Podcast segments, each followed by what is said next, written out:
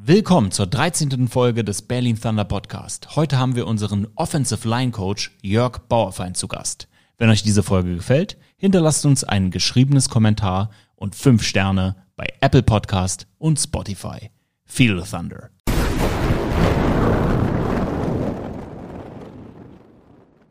Coach, herzlich willkommen im Berlin Thunder Podcast. Hallo. Ich sage Coach, weil du ja mal mein Coach warst und wir uns schon sehr, sehr lange kennen. Bei den Berlin Rebels. Wir kennen uns ja eigentlich. Ich, hast du mal bei den Rebels in der Jugend gecoacht, als ich gespielt habe? Ich glaube nicht, nee. oder? Aber trotzdem sind wir uns bestimmt auf dem Weg begegnet. Irgendwie Jugendauswahl, hast du sowas mal gemacht? Ja, aber auch selten. Selten wenig. Ähm, diese Akademie habe ich mal so ein bisschen mit den Nachwuchsleuten gemacht, mhm. danach bei den Rebels. Die wir da mal angeschoben haben. Zwei, 2011, 2012. Ja. Aber. Da war ich schon alt. Ja, ja. das da war die Jugendzeit vorbei. Aber wie lange bist du denn schon im Football? Äh, 99. Also Spieler, als Spieler ging das nach der Wende irgendwie los, weil ich auch äh, aus dem Osten Berlins komme. Da haben die Berlin Bandits, die es heute nicht mehr gibt, äh, ein Sommercamp gemacht, irgendwie über das Radio so ein bisschen eingeladen. Und da bin ich für eine Woche hin. Das war 91 dann. Mhm.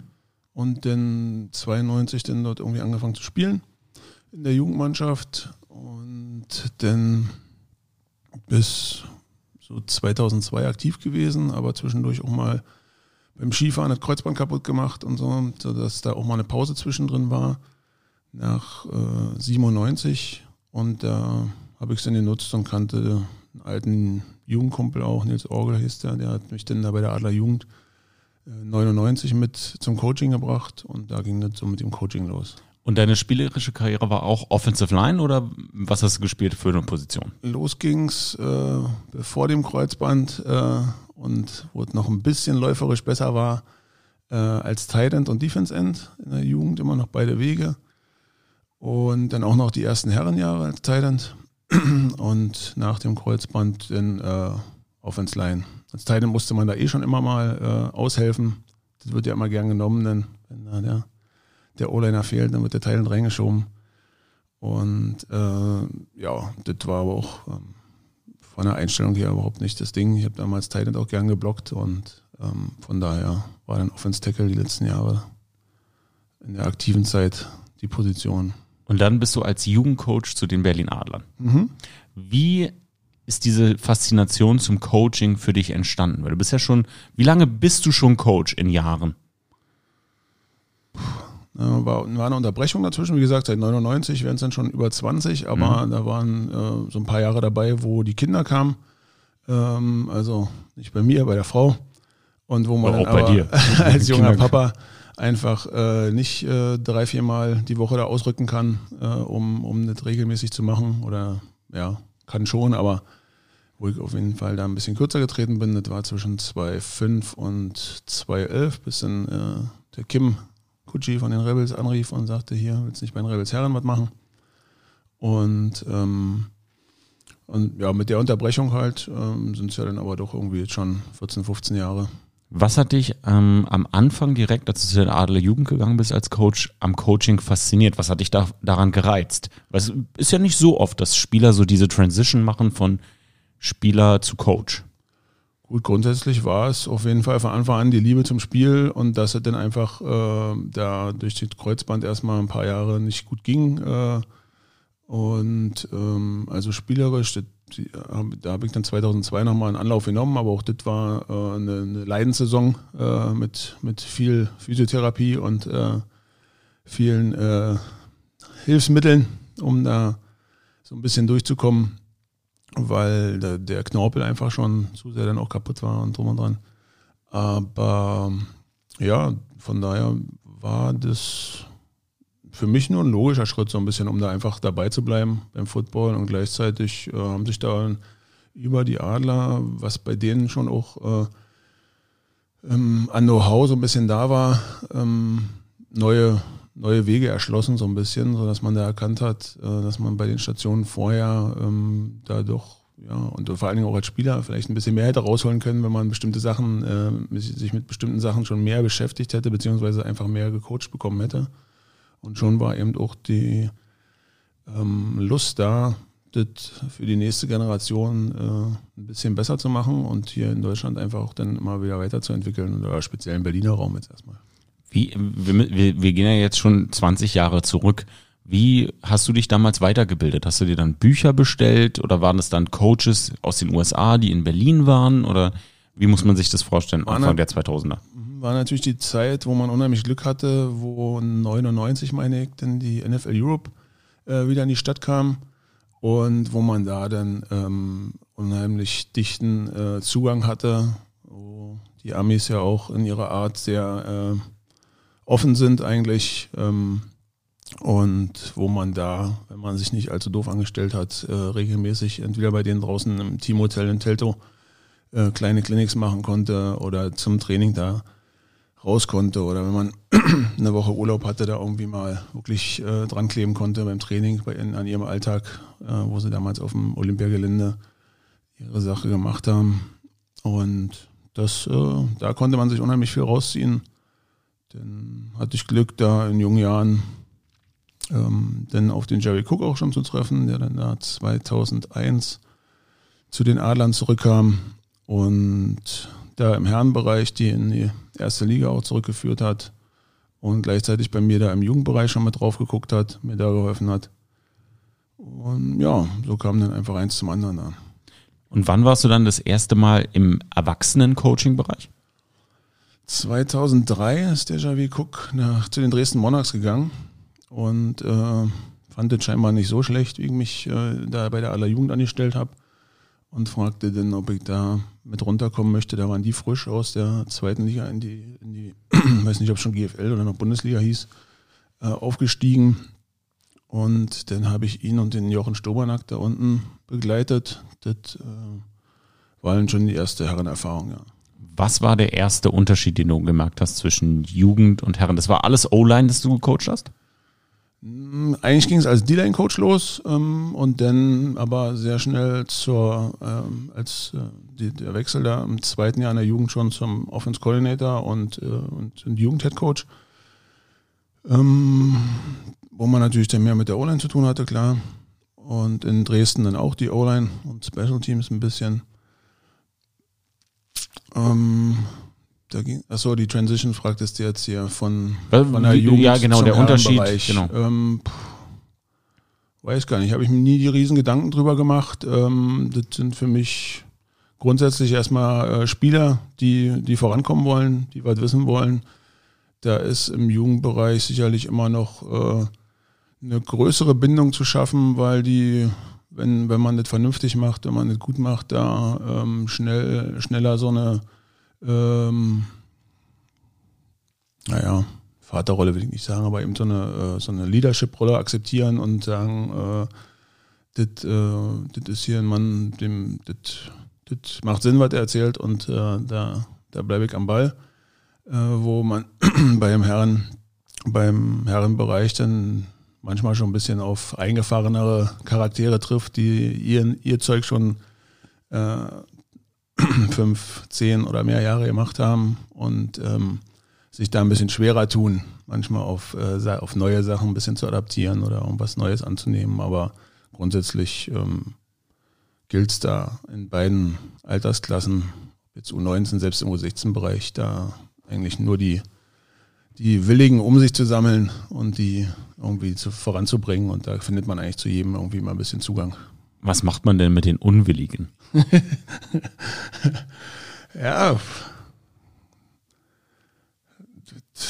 darüber streiten sich die Gelehrten, ne? aber das, ähm, da, wenn man da eben leistungsorientiert arbeiten will, so ein bisschen, ne? und das soll, also das ist ja dann in dieser GFL Juniors und, und, auch später im Herrenbereich GFL 2, GFL oder jetzt eben auch in der ELF gegeben, ähm, denn kann man Unwillige eigentlich nicht zu lange da im Umfeld dulden. Ne? Dann muss man den Unwilligen sagen, pass mal auf, wenn es eben nur äh, einmal die Woche Training oder maximal einmal die Woche Training und Treffen zum Spiel und danach ein Bierchen ist, dann ist das hier der, der, der, Der falsche, falsche Ort. der falsche Ort für euch, genau. Aber Coach, ich mache das doch hier schon seit zehn Jahren. Wieso redest du jetzt auf einmal mit mir so?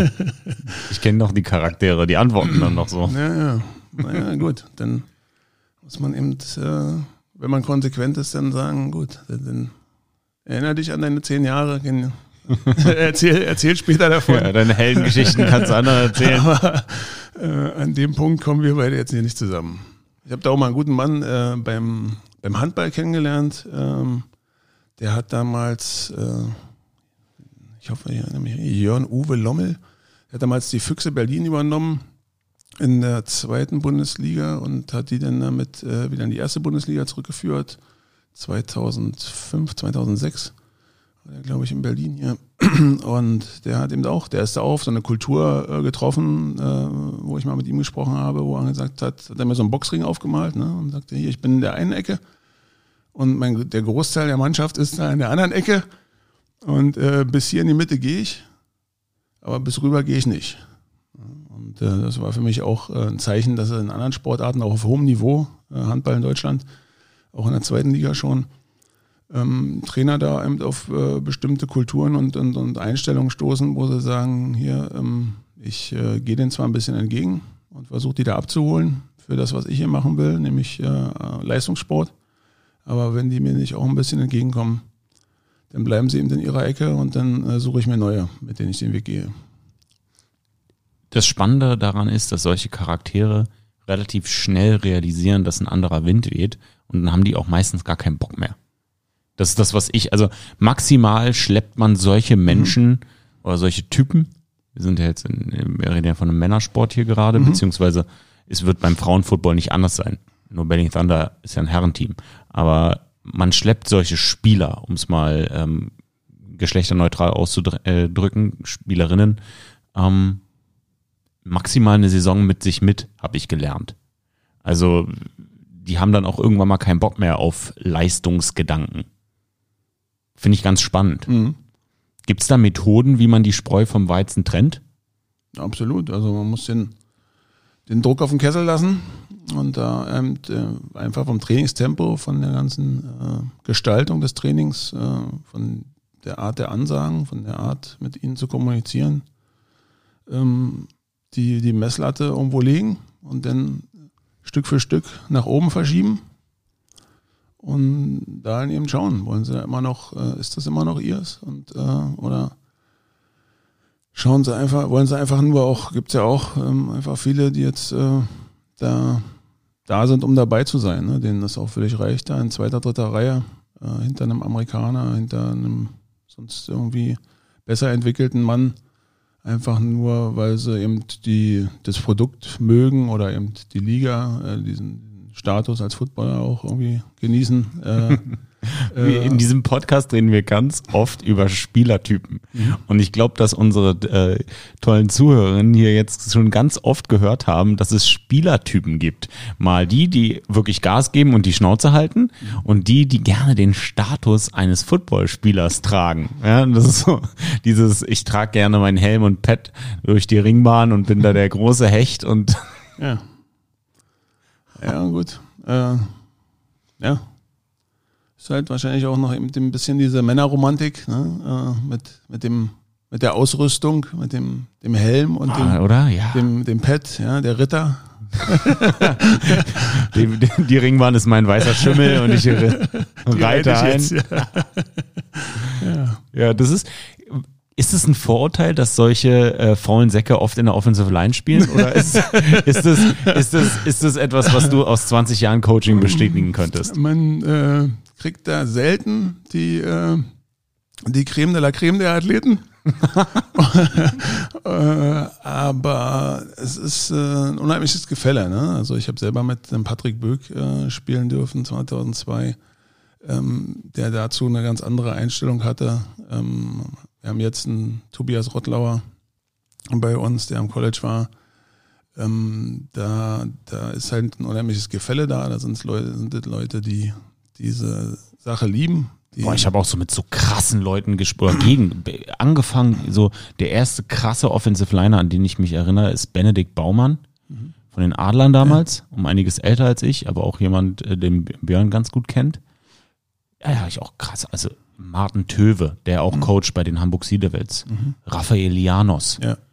Das sind so deutsche Offensive Liner oder wenn man auch ganz zurückgeht, Center Andreas Kämpchen. Damals auch Frankfurt Galaxy, glaube ich, Center gespielt.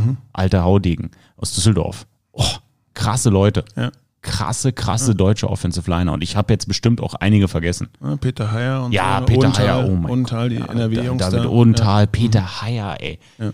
Der damals nicht, der hatte auch ein Angebot von Penn State, aber hat es dann irgendwie nicht, nicht gepackt, schulisch, Mhm. glaube ich, oder hatte keinen Bock und hat dann NFLE lieber gespielt. Mhm. Hat auch, glaube ich, die Chance gehabt, in die NFL zu gehen. Ich weiß es nicht ganz genau. Meine auch, er war da irgendwie mal für, Ja. also in dem, weiß nicht, wie es damals, ob es damals schon Pathway hieß. Nee, das hieß nicht Pathway, aber der hatte auch so eine Chance. War er da irgendwie mal mit drin bei Kumpel von 49ers. Richard Yancey, äh, mega, Peter Heyer, ey, was für eine Maschine. Ja. Ja, also da gibt es, da gibt es so einige deutsche Offensive Liner und jetzt auch Jungs, die am College sind, ja, die, wenn man zu denen durchkommt, ne, die haben dann so eine Körperstatur wie du oder Björn, ihr seid, ihr nehmt euch da ja nicht viel.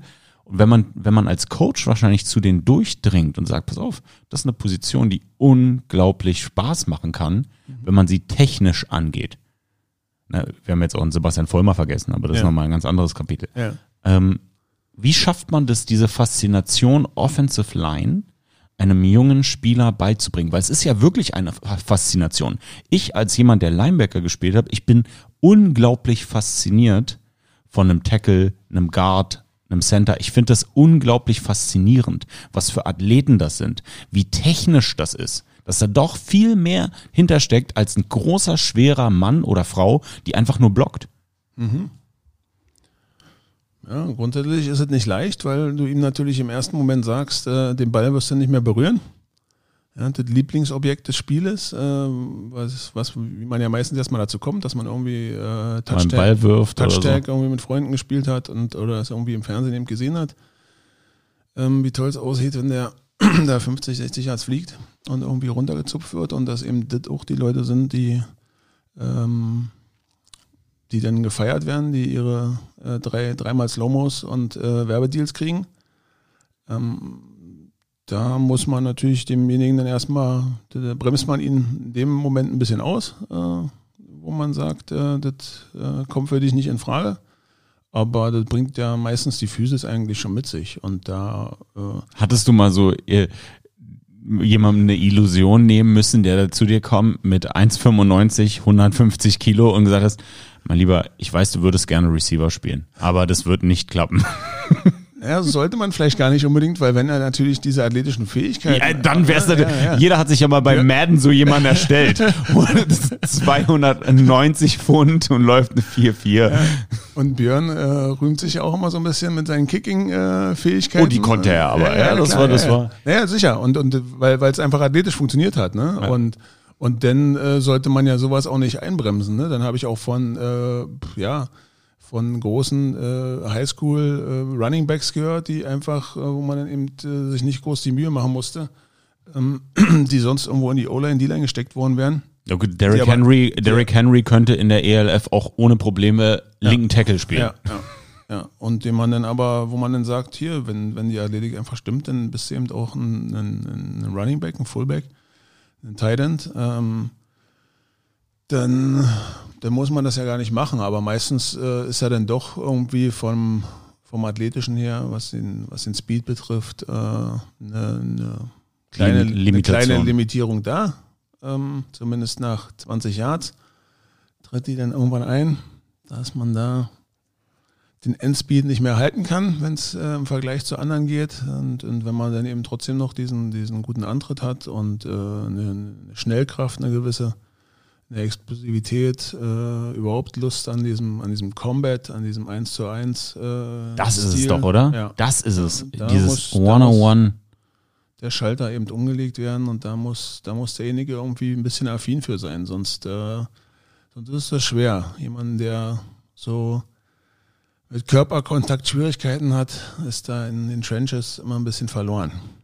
Hat sich das in der Zeit, in der sich der American Football verändert hat, auch so verändert vom Mindset her der Spieler? Gibt es viele Spieler, auch in der Offensive Line Position, die nicht sonderlich körperkontaktaffin sind? Oder ist es auf der Position unverändert geblieben, dass die Leute, die wollen knallen, die wollen Körperkontakt?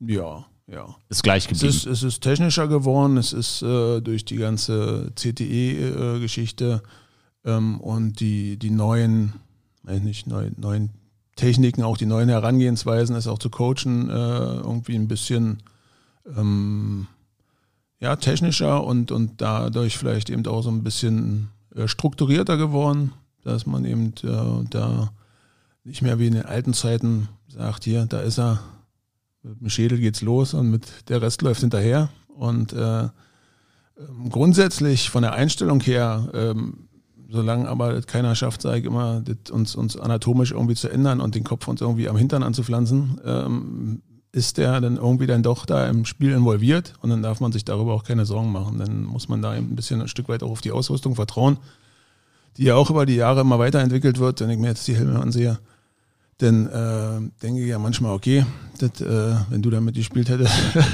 ähm, dann hättest du damit auch schlafen gehen können. Früher war es wirklich so, dass man dann immer die, rote Stirn und, und, und, und äh, irgendwo einen, einen Schmerz hatte nach zwei Stunden Training mit dem Deckel auf. Äh, das ist ja bei vielen Sachen heute schon ja nicht mehr gegeben.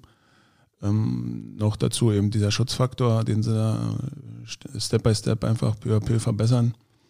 Und dann dann muss aber grundsätzlich vom Kopf her nach wie vor die Einstellung da sein, dass mein Körper da jetzt ein bisschen leiden wird für drei Stunden, zwei Stunden Training und drei Stunden im Spiel.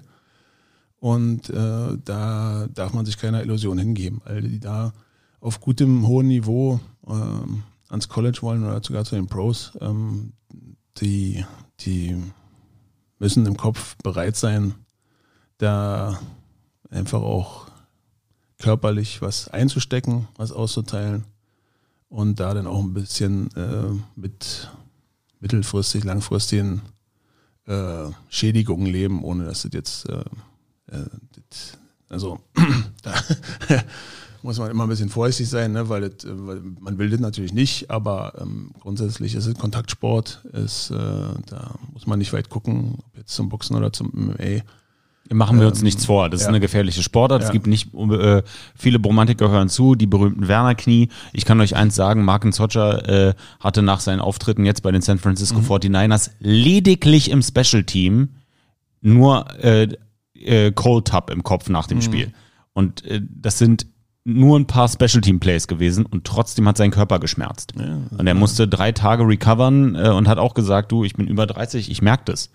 Ja, machen wir uns da nichts vor. Also auf dem Niveau ähm, ist äh, auch dreimal Kickoff-Team Ja. ähm, Ja, gerade. ex, ja, ex, extrem. Ja, wirklich extrem. Das, das kann sich, das kann sich derjenige, der nie diesen Sport betrieben hat, gerade auf einem höheren Niveau, gar nicht vorstellen. Das kann man sich nicht vorstellen.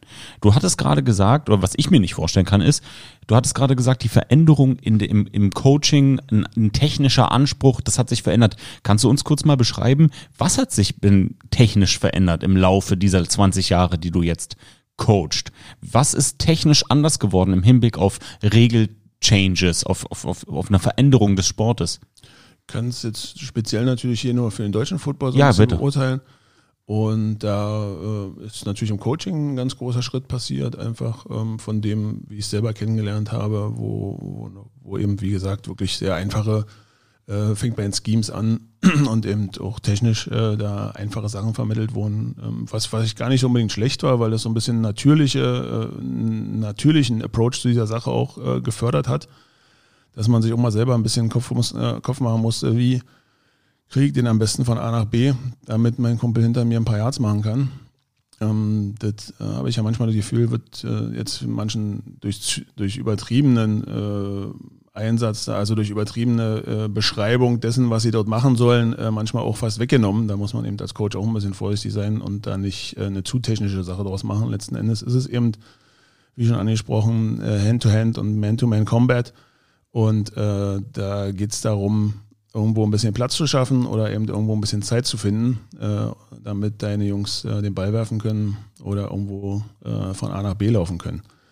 Und da darf man dann auch nicht äh, eine äh, Kernphysik draus machen, äh, sondern muss da jeden so ein bisschen abholen und ihm natürlich die, die, die kleinen Pointers dafür geben, wenn man sieht, dass er da struggelt und, und irgendwie nicht so hinkommt und nicht das erledigt bekommt, was da in dem Moment seine Aufgabe wäre. Und da ist natürlich unheimlich viel äh, Know-how rübergekommen, wie ich vorhin schon sagte, durch diese NFL Europe-Zeiten. Ähm, denn durch die ganzen, äh, durch die Mediaentwicklung, dass man sich inzwischen äh, ruckzuck auf YouTube und, und äh, weiß ich wie vielen Kanälen äh, oder auch mit Coaches connecten kann drüben und da an Clinics äh, jetzt virtuell teilnehmen kann und so weiter. Da stehen einem ja jetzt äh, ganz andere Möglichkeiten noch offen als zu dem Beginn hier, wo die GIs hier in Berlin den, den Sport so ein bisschen gestartet haben, wo das losging, war natürlich eine ganz andere Romantik mit den Leuten dann auch in Dahlem und äh, der amerikanischen Kommune hier in Berlin. Ähm, das hat, äh, das war noch ein anderes, ein anderes Feeling. Bin ich, bin ich sehr äh, froh drum, das noch ein bisschen erlebt zu haben da in den ersten Jahren, wo ich da eingestiegen bin. Aber ähm, da, also das war natürlich doch eher, äh, wie sagt man eben, Parkplatz, äh, so, ne, die, die, die, äh, die klassischen, äh, ich denke mir einen Spielzug aus, du denkst dir einen Spielzug aus, morgen treffen wir uns und äh, dann geht's los. Und äh, da ist natürlich jetzt viel mehr Struktur, viel mehr Know-how einfach rübergekommen. Und beim Technischen natürlich eben klar, durch diese Kampagne den Kopf da ein bisschen rauszunehmen, sowohl beim Tackling als auch beim Blocken, ähm, gibt es Leute, die nach Europa kommen, Clinics halten. Ähm, und ähm, hat mir mein Bruder was von berichtet, der, die dann da in NRW bei, bei ähm, Le Charles Bentley irgendwie mal waren. Und äh, Le Charles hat irgendwie auch so ein bisschen hier und dann äh, da kommt der Force to the Ground und hier äh, ist mein Winkel und so attackiere ich den und dann, wo die Nachfrage kam, ja, aber wo packe ich denn den Kopf hin irgendwie, ne? Dann, äh, dann hat er einfach nur gesagt, so, ich rede gar nicht über den Kopf mehr irgendwie, ne? Das ist, das nehme ich so komplett so ein bisschen raus aus dieser Sache. Was jetzt auch erstmal wieder ein bisschen schwer nachvollziehbar war, weil du hast ihn nun mal irgendwie ähm, oberhalb deiner Schultern äh, platziert, deinen Kopf, und irgendwie äh, muss er ja auch irgendwo bleiben, wenn du da in den Kontakt gehst, ob jetzt beim Tackeln oder beim Blocken. Aber einfach diese, diese Herangehensweise, diese Approaches da auch in, in ihren äh, Techniken, wenn sie die vermitteln, gar nicht mehr darüber groß zu sprechen, dass man das gar nicht mehr so in den Mittelpunkt stellt, dass man eben wirklich anfängt, mehr mit der Schulter, mit den Armen, mit den Händen äh, in diesen Combat zu gehen, das äh, nimmt ja halt auch schon unheimlich viel von dieser alten äh, Romantik. Kommen wir, äh, machen jetzt mal hier das alte 80er Jahre Double Team Kopfnuss von rechts, Kopfnuss von links und dann schauen wir mal, ob das schon reicht, dass er umfällt und wenn nicht, dann müssen wir noch ein bisschen schieben. Spannend. Diese Art Football zu spielen, die habe ich ja noch, also die habe ich ja schon noch mitbekommen. Also mhm. ich habe äh, Anfang der 2000er auch angefangen und dann, ähm, ich glaube,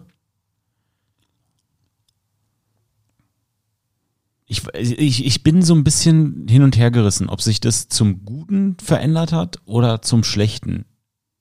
Ich würde jetzt spontan sagen, zum Guten aufgrund der Gehirnverletzungen und den Resultaten, du hattest CTE ja angesprochen.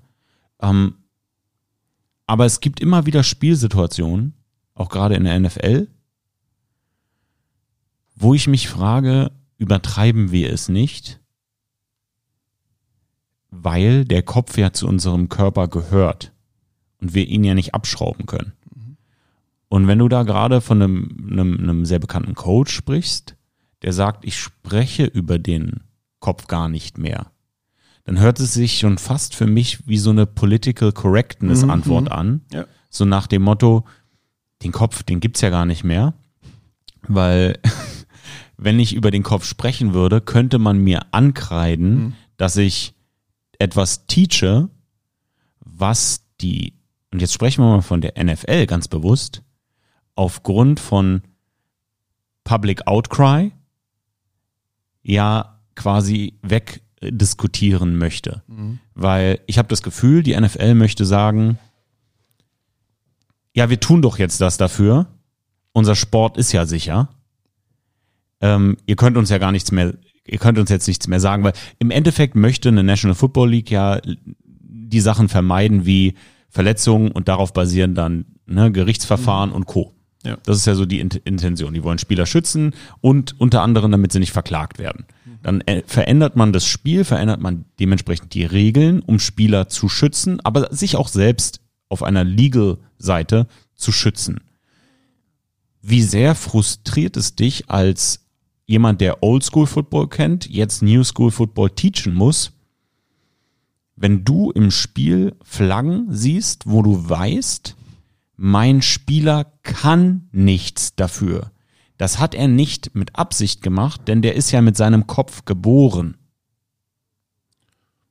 Ja, frustrierend, klar. Da, äh, man, man, muss da einfach in dem Moment ein bisschen Empathie zeigen äh, für den Spieler, der dann dort, äh, ist wahrscheinlich jetzt speziell auf diese Targeting-Sachen anspielen, die bei absolut hoher Geschwindigkeit, äh, entweder auf hohem europäischen Niveau oder äh, im, im NFL-Niveau da nicht zu vermeiden sind in vielen Situationen. Der fängt einen Slant, äh, packt die Pille weg, duckt sich upfield aufwärts, wie es ihm beigebracht wird.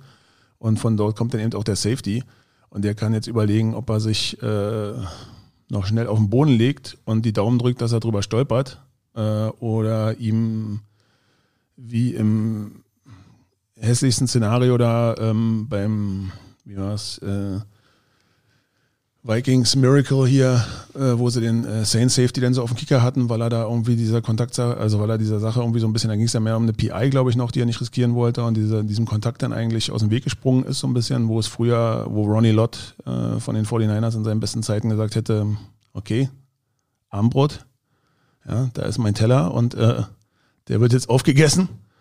Ähm, das, ja, das ist aber grundsätzlich, da sollte man nicht frustriert drüber sein. Das ist eigentlich grundsätzlich eine gute, äh, eine gute Veränderung des Spiels. Björn selber hat mal, wo ich mich sehr drüber gewundert habe oder erstaunt drüber war, gesagt, das war eine Diskussion über, die ich mit ihm hatte, über ähm, das Alter, wo wir anfangen Tackle Football, weil ich immer ein großer Verfechter dafür war, eben auch, wo ich schon in der C-Jugend äh, bei, bei den Jüngsten da was ja zu vielen, zu langen Zeiten oder auch in vielen Bundesländern nach wie vor im Fleckbereich ist, irgendwie dieser ältere Fleckbereich. Ähm, wenn man es da gut teacht, irgendwie, also warum die dort nicht einfach schon ranführen, dass da mehr Erfahrung schon in diesem Alter mit gesammelt wird und das wird die eigentlich dann für das äh, höhere Alter nur besser machen, da hat Björn eine ganz andere Einstellung und sagt, wieso? Ich habe so viele Hits und, und, und äh, so viel Kontakt äh, über mich ergehen lassen müssen. Klar hat er nochmal einen anderen ein anderes Level denn als wir alle erlebt irgendwie. Ähm, aber er sagt zum Beispiel, er hätte damit überhaupt kein Problem, wenn die da bis, äh, bis zur A-Jugend hin äh, oder, oder wenn es dann erst in der B-Jugend so eine. So Wie alt ist man in der A-B-Jugend? Ähm, für die, die na, mit, mit, wenn du 17 wirst, kommst du dann in die A-Jugend hoch und in der B-Jugend ist dann dieser Altersbereich äh, ähm, 14, 14 bis 16. Aber wie, wie ist es denn jetzt in Deutschland? Also in Deutschland durfte man doch auch erst mit 15 äh, richtig Tackle-Football spielen, erinnere ich mich noch damals. Ist es jetzt anders? Ja, ja, inzwischen haben wir schon, äh, gab es die Entwicklung hinzu, äh, dass auch in der C-Jugend, äh, also eben, was ist das denn, 11, 11 12, 13, äh, da auch schon durchaus eben beides äh, angeboten wird und getackelt wird. Und man sieht es ja auch drüben bei den Amis mit den, mit den ganzen Peewee-Geschichten. Ja, boah. Ähm, also als, ich denke jetzt direkt an alle meine Gehirnerschütterungen ja. und auch so ein bisschen an meinen Sohn der ist jetzt fünf. Also würde ich nicht machen. Mhm. Und du, du, äh, also 15 ist, glaube ich, so ein richtiges Alter. Also mit 15, 16 kannst du auch ins Fitnessstudio gehen. Ja. Aber du siehst es, und das, ich, ich, ich, ich weiß genau, woher du kommst, weil du siehst es von so einer Coaching-Seite, von so einer Teaching-Seite. Mhm. Und wenn du da einen jungen Offensive Liner mit 12, 13, 14 schon bekommst und dem eine sichere, saubere Technik früh beibringen kannst, schützt er sich auch im Laufe seiner Karriere. Mhm. Ich sehe genau, woher du kommst. Das ist, spannende, ist ein spannender Diskurs.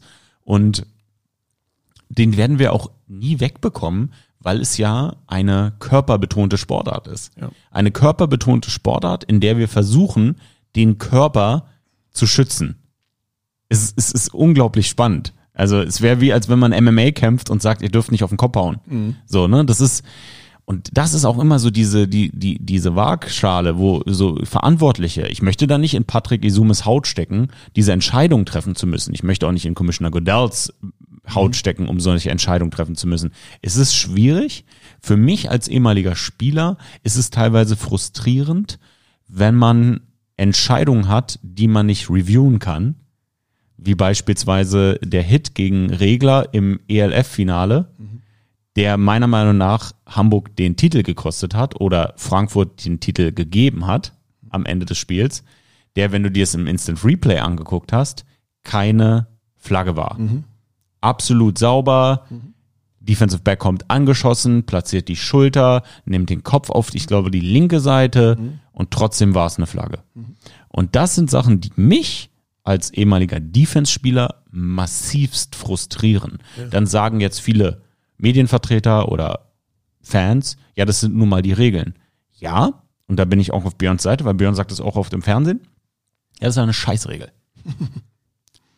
Ja, das ist eine Regel. Ey, wir respektieren sie, weil es die Rules of the Game sind, das ist unser Game. Wir respektieren sie, wir akzeptieren sie, aber trotzdem kann man ja Dinge doof finden, weil man selber weiß, was es bedeutet, mit Full Speed auf einen Quarterback zu rennen. Mit Full Speed, meine Herren Ja. und Damen da draußen. Und dann gar nicht physisch abbremsen zu können Ja, und dann einen Roughing the Passer bekommt. So ist das, ja. Und äh, denn, ja, aber äh, beim, im Profiniveau reden wir ja wirklich über extreme Geschwindigkeiten und da, ähm, da ist es äh, oft äh, im ersten Moment nicht, nicht äh, absolut wahrnehmbar, auch für den, für den, für den Schiedsrichter. Ne? Ähm, der wird dann im Notfall immer erstmal das Ding werfen. Ähm, in dem Top-Profi-Bereich haben sie ja nun die Möglichkeit, dann über und dann auch nochmal drüber zu gucken. Und ich meine auch dieses Jahr viele Sachen in der NFL gesehen zu haben, wo sie dann wirklich äh, nochmal äh, drüber gesprochen haben und die Dinger wieder äh, aufgenommen haben. Das ist wichtig, dass all Ja. diese Entscheidungen reviewed werden können. Ja. Replay, das Ist- ist wichtig. ist natürlich äh, ein, Luxus, äh, den die sich da eben, äh, durch ihre 20 Kameras äh, irgendwie auch leisten können. Das hat man hier in Deutschland eben nicht. Ah, wir kommen mit der ELF, aber da kommen Ja. wir gleich nochmal auf die Ja. Entwicklung zu sprechen, ja schon langsam in diese Absolut. Richtung. Wunderbar auch. Ähm, aber redet jetzt aus meiner Erfahrung von, äh, vom G Ja, GFL kannst Bereich vergessen. und so weiter. Kannst ähm, vergessen, und ja. da äh, ist dann noch, wie du jetzt gerade übers, ähm, wenn ich mich hier auf, auf dünnes Eis begebe, aber wie du jetzt gerade vom, äh, vom Roughing the Passer auch ähm, äh, erzählt hast, ne, denn äh, kommt ja da noch dazu, dass dann teilweise eben von Leuten auch entschieden wird im Schiedsrichterbereich, die äh, nie auf diesem Niveau äh, Keine Sorge, du begibst dich nicht auf dünnes Eis. Wir können hier in diesem Podcast offen über alles sprechen. Du re- redest darüber, ich spreche es für dich aus, über äh, Referees, die verdammt nochmal einen schwierigen Job haben und mit denen ich auch nicht tauschen möchte. Ja. Eventuell äh, noch nie selber gespielt haben, die sich das vielleicht gar nicht vorstellen können, in der Haut eines Spielers zu stecken. Ja, das ist eine schwierige Situation. Wie umgeht man die? Eventuell genau mit dem, was wir gerade auch angesprochen haben, mit einer Replay-Möglichkeit all dieser Situationen. Und ich habe lieber ein Spiel, was durch Reviews etwas langsamer wird, für mich als Zuschauer, als falsche Flaggen in spielentscheidenden Situationen. Meine Meinung. Refs haben einen unglaublich schwierigen Job, mit dem ich auch nicht tauschen werde. Deswegen bin ich auch immer jemand, der sich nicht über Ref-Entscheidungen äh, beschwert. Das war ich auch als Spieler nicht. Ich habe eine Flagge bekommen, ja, gut, okay, take it, ist okay, kein Problem. Aber dann müssten wir meiner Meinung nach im Jahr 2022 in der Lage sein, solche Sachen über Videomaßnahmen, Replays zu reviewen, damit wir diesen Faktor aus dem Spiel rausnehmen können. Diesen subjektiven Faktor. Oder, ey, wir können jetzt hier äh, Rule, Rules auseinandernehmen. NFL Overtime Rule. Ganz heißes Eisen momentan, ja. Na, also solche Sachen, finde ich, gehören im Jahr 2022 neu von einer neuen Perspektive, von einer modernen Perspektive betrachtet. Weil wenn wir das Spiel modernisieren wollen, müssen wir auch die Art, wie wir Regeln schaffen und Regeln überprüfen, modernisieren. Meiner Meinung nach geht das Hand in Hand. Und ich glaube, das ist das, worauf du hinaus wolltest Absolut. Wo wir gerade über Moderni Modernisieren sprechen. Du hattest vorhin gesagt, du hast durch die NFL Europe, durch die Berlin Thunder dementsprechend, ja das Spiel auch von einer moderneren, neueren Perspektive kennengelernt. Wenn du jetzt hier sitzt und zu deiner Linken ist das Berlin Thunder Logo, was macht das mit dir? Wie, wie hat sich das in der, in den ersten Monaten, wo du das gehört hast, oder wie bist du, wie bist du auf diese Nachricht gekommen? Die European League of Football kauft die Namensrechte oder erwirbt die Namensrechte. Wie hast du das wahrgenommen? Was hat das mit dir gemacht? Ja, äh, man muss da schon äh, so, so ein bisschen differenzieren einfach, ne, dass das äh, ja doch äh, jetzt abgesehen von den Namensrechten äh, und dem, was, was, äh, was man da, glaube ich, sehr geschickt und schlau macht, die, diese Sache wieder so ein bisschen dadurch aufleben zu lassen, ähm, ist es ja, sind es aber doch zwei Paar Schuhe. Ne? Also das war ja wirklich ein äh, absoluter Profi-Ableger damals äh, mit ähm, wie es Peter war, der Headcoach von Thunder eine Zeit lang so schön gesagt hat, ich habe, hat er uns, glaube ich, mal irgendwie bei, einem, bei, einem, bei einer Klinik rangeschrieben, ich habe 40 Spieler und 8 Nationals. Wo man so dachte, okay. Oh, okay. ja, äh, also so stand es irgendwie dran. 40 Players und 8 Nationals. Und da waren ja wirklich gute Leute dabei. Ne? So ein Heckenbach und äh, also jetzt hier in Berlin ähm, äh, Kim Kuchi und so, äh, die ja absolut. Richtige Kackaussage, macht mich gerade richtig sauer. Ja, aber so, so haben sie es leider so ein bisschen, fürchte ich, auch betrachtet. Und dann waren ja diese Regelungen, dass du, ich meine, wenn ich mich recht entsinne, jeden zweiten Drive äh, eine National auf Defense- und Offense-Seite einsetzen musstest. Ähm, und dass man da immer bei vielen Teams äh, so ein bisschen strategisch vom Verstecken gesprochen hat. Äh, wo, wo kann man den am besten irgendwie äh, hinpacken, ohne dass, dass, die, dass er gleich exposed wird, also dass er vom Gegner gleich attackiert wird. Echt, ja? Ja, ja. Oh, geil, ja, ja, das ist mal ein ganz anderer Einblick in die Situation hier, Coach. Geil. Ja, ja, ja. Und äh, das ähm, Verstecken, ja. verstecken. ey, ist das krass. Oh Gott, ja, ja gut, krass. Da hat man natürlich Vorteile, ne? wenn, wenn man so einen Werner Hippler da, meine ich, hatte, der, den, da war Frankfurt Galaxy sehr zufrieden mit. Der hat da auf dem Thailand-Niveau auf, äh, auf einer absolut äh, hohen, äh, auf einem absolut hohen, gleichwertigen, fast gleichwertigen Niveau da gespielt mit den Pros von drüben. Ähm, ein Rosic da in der, in der Hamburger, nee, ist gar nicht, Amsterdam war der, glaube ich, auch viele Jahre. Aus Hamburg da, ein D-Liner ähm, oh, das sind alles so Nostalgie. Aber, geil. Ja, aber ähm, da hat es natürlich so ein Kim Kutschi auch super schwer, auf so einer, auf so einer Skill-Position äh, als Running Back ähm, da wirklich seinen Fuß an, an, äh, auf den Boden zu kriegen. Ähm, außer jetzt eben im Practice. Äh, ist dann aber mit den Jahren besser geworden, ne? Wenn du siehst, äh, gerade auch auf den Skill Positions, ja. Richard Yancey, Richard ja. AJ, ja. Rest in Peace, so, das sind ja Leute, die viel gespielt haben. Auch aufgrund ihrer unglaublichen Athletik. Ja, ja, stimmt. Richard Jensi war da auf jeden Fall auch nochmal ein ganzes, äh, also eine ganz andere Art von Athlet, äh, den ich mich auch noch entsinnen, wie er zu einem Local Combine hier, wo die NFL-Jungs mal wieder drauf gucken wollten, haben sie, glaube ich, jährlich denn gemacht oder was. Ja, da einfach nur in Straßenschuh gekommen ist und seinen Broadjump gemacht hat, der trotzdem ein bisschen weiter war als äh, von denjenigen, die sich vorher eine halbe Stunde aufgewärmt haben und äh, ihre schönsten Leichtathletik-Sachen dabei hatten. Da hat man schon gemerkt, dass der äh, äh, in anderen äh, athletischen Bereichen sich da bewegt. Und das hat ihm ja, das hat ja sicherlich auch dazu geführt, dass er sich da viele Jahre einfach festgebissen hat in diesen, äh, in diesen Kadern, in diesen Teams. Aber grundsätzlich war das schon äh, eigentlich ja ein absoluter Top-Profi-Level von ihrer, ja, vielleicht nicht Backup gerade der NFL, aber dieser, dieser dritten, der, der Third Stringer und, und Fourth Stringer, die äh, den Sprung eben nicht immer unmittelbar da in den aktiven NFL-Kader geschafft haben und, und dort in den Camps, äh, wie es jetzt eben immer ist, äh, dann irgendwann äh, vom letzten Cut aussortiert wurden, denen man natürlich über diese Liga extreme Spielerfahrung geben konnte, ähm, wo viele Pro, äh, Quarterbacks von profitiert haben, weiß man ja jetzt heute hier mit Warner, der, der irgendwann mal in Barcelona, meine ich, ein Jahr war. Und auch ein paar andere, die dann da noch irgendwie in die NFL. Kurt Warner, James Harrison, die mhm. berühmtesten NFL Europe Beispiele, ja. glaube ich, ja.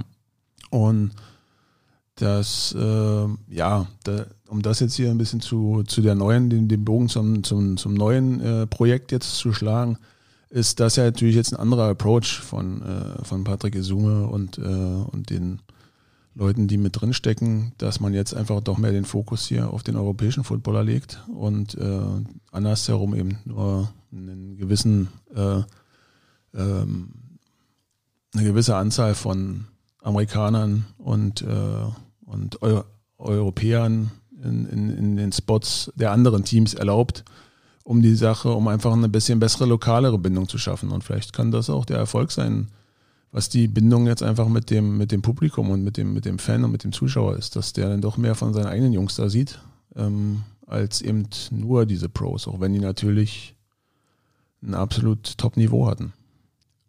Wo warst du im Jahr 2021 coachingmäßig? Bei den Berlin Adlern. Bei den Berlin Adlern.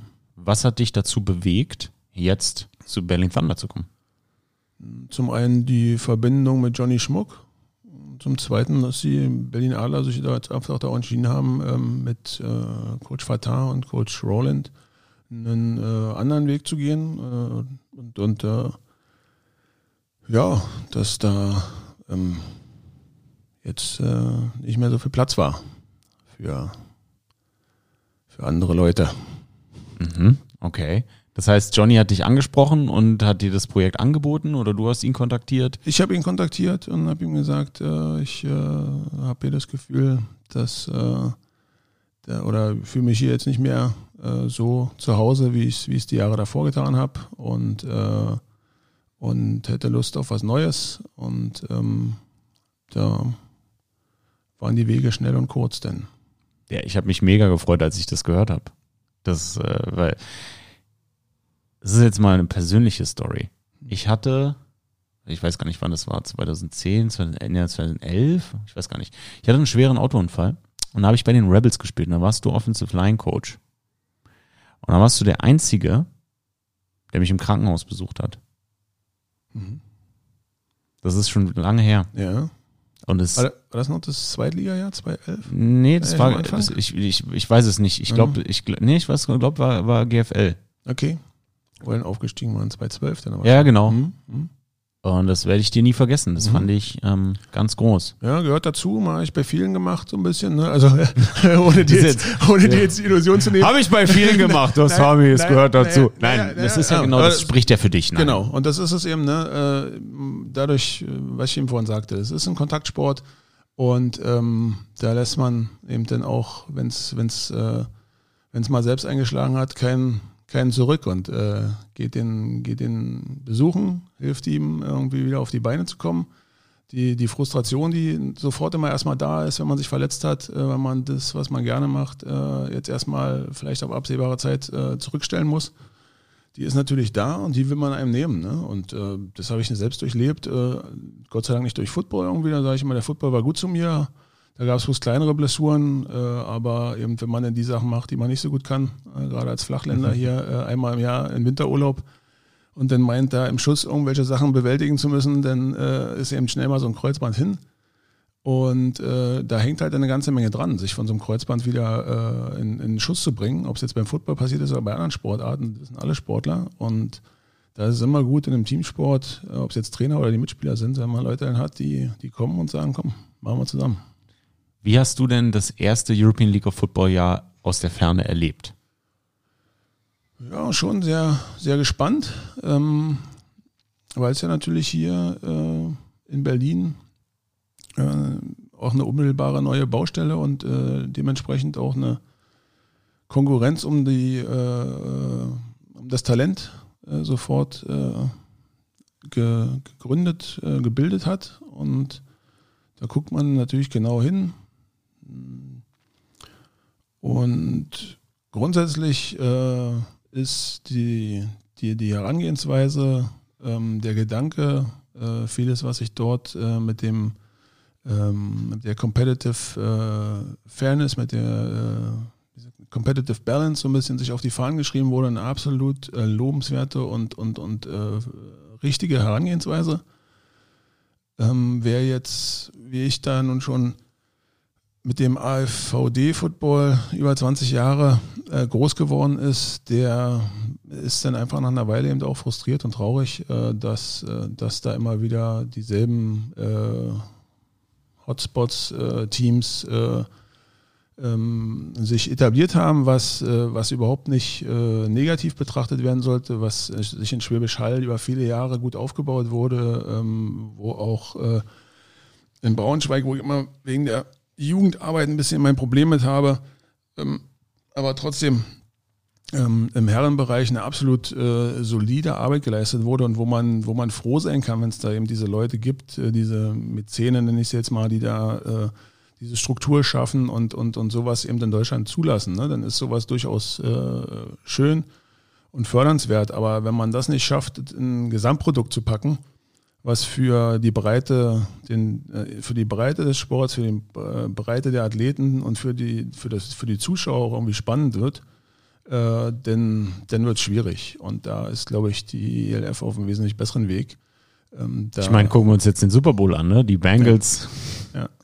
die Bengals stehen im Super Bowl. Wenn diese Folge ausgestrahlt wird, dann wissen wir, wer gewonnen hat, die Rams mhm. oder die Bengals. Aber äh, das ist ja das beste Beispiel, ne? dass mhm. diese Liga ähm, kompetitiv balanciert ist, um ja. dieses blöde englische Wort ins Deutsche versuchen ja. reinzubringen. Aber das ist ja genau das, was ähm, Coach Izuma, Commissioner mhm. Izuma in diesem Fall ja versucht ja. aufzubauen mit der European League of Football. Und das ist unglaublich fernfreundlich und spannend, auch für uns Spieler oder Ex-Spieler und Coaches. Mhm. Natürlich. Das ist, ähm, das ist mega. Erzähl doch mal, Berlin-Brandenburg, Einzugsgebiet, wie schwer ist es, gute Offensive Liner zu rekrutieren? Durch, also gerade im Moment äh, sehr schwer.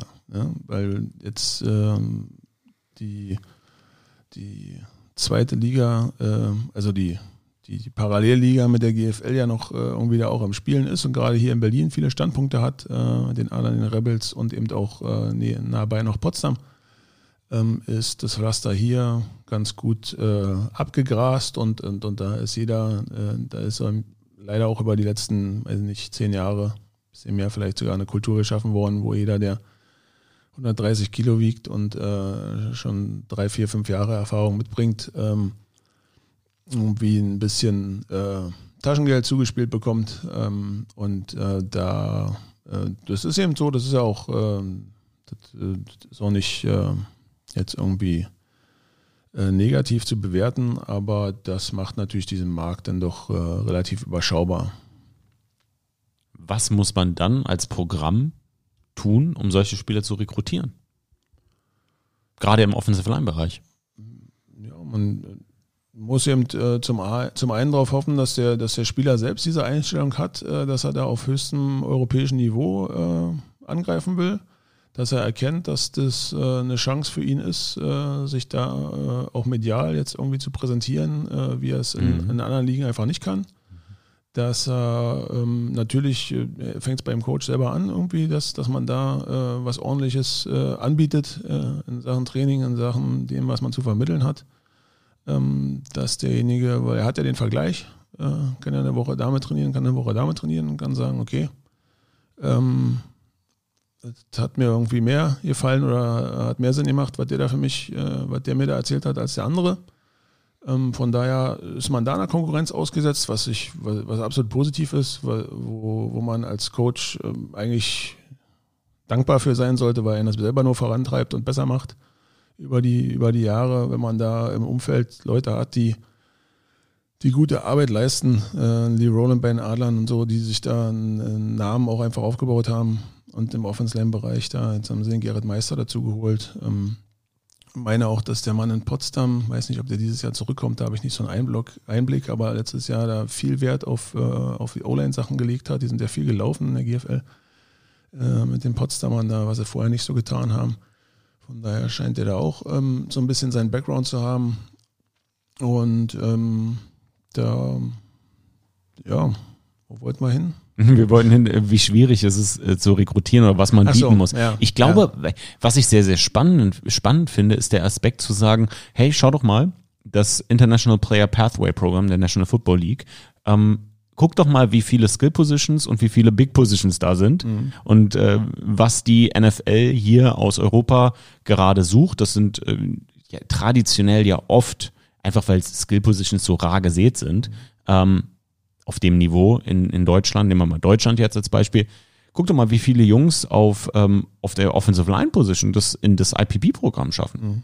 Und möchtest du da nicht lieber in der höchsten europäischen Spielklasse spielen, gegen andere IPP-Prospects, gegen erfahrene Ex-NFL-Spieler, um da dein Game Tape zu sammeln, um dich für die NFL zu empfehlen? Ist das auch ein, ein Recruiting-Aspekt? Das ist so etwas, was ich persönlich als Spieler extrem spannend gefunden hätte, mhm. mich mit den Besten zu messen. Das ist auch etwas, was der Marcel Dabo mir oft innerhalb unserer Football Bromance Interviews oder Interviews, Quatschereien mhm. unter Freunden erzählt hat, dass was ihn so daran gereizt hat an diesem Projekt, ist es, sich immer gegen die Besten stellen zu wollen, one on one Und dass er auch das ist, was ihn dann jetzt ins NFL-IPP-Programm katapultiert hat. Das Game Tape, natürlich seine Athletik, müssen wir nicht diskutieren bei einem Marcel Dabo auf der Position.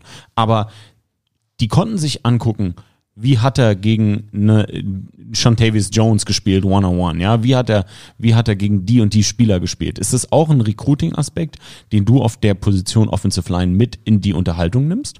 Nicht wirklich.